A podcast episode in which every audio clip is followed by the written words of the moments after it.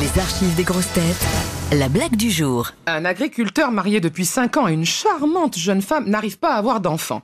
Il prend alors la décision de rendre visite à un son voisin du dessus qui est docteur et qui lui a trois magnifiques enfants. Oh, bonjour docteur, j'ai besoin de vos conseils. Bah, que puis-je faire pour vous? Voilà, ça fait 5 ans qu'on essaye d'avoir des enfants sans résultat et j'aimerais savoir comment vous vous faites. Eh ben, je sais pas, moi, enfin, je, je fais comme tout le monde. Oui, mais moi, ça fonctionne pas. S'il vous plaît, donnez-moi un truc. C'est votre boulot, non, docteur? C'est votre boulot. Alors, docteur lui dit, bon, je vais vous aider. Alors, il faut d'abord que vous achetiez trois choses. Notez. Un savon, une bouteille de parfum et un balai. Alors l'agriculteur prend note et demande D'accord, d'accord, mais le savon, c'est pour quoi faire Le docteur lui dit Avant toute tentative de faire un enfant, vous donnez un bon bain à votre épouse avec le savon. Ok? Et, et le parfum? Ah, quand elle a pris un bon bain, vous la séchez, vous la portez sur votre lit et vous la parfumez. Ah bon, bon, d'accord. Et le balai, alors euh, je fais quoi avec le balai?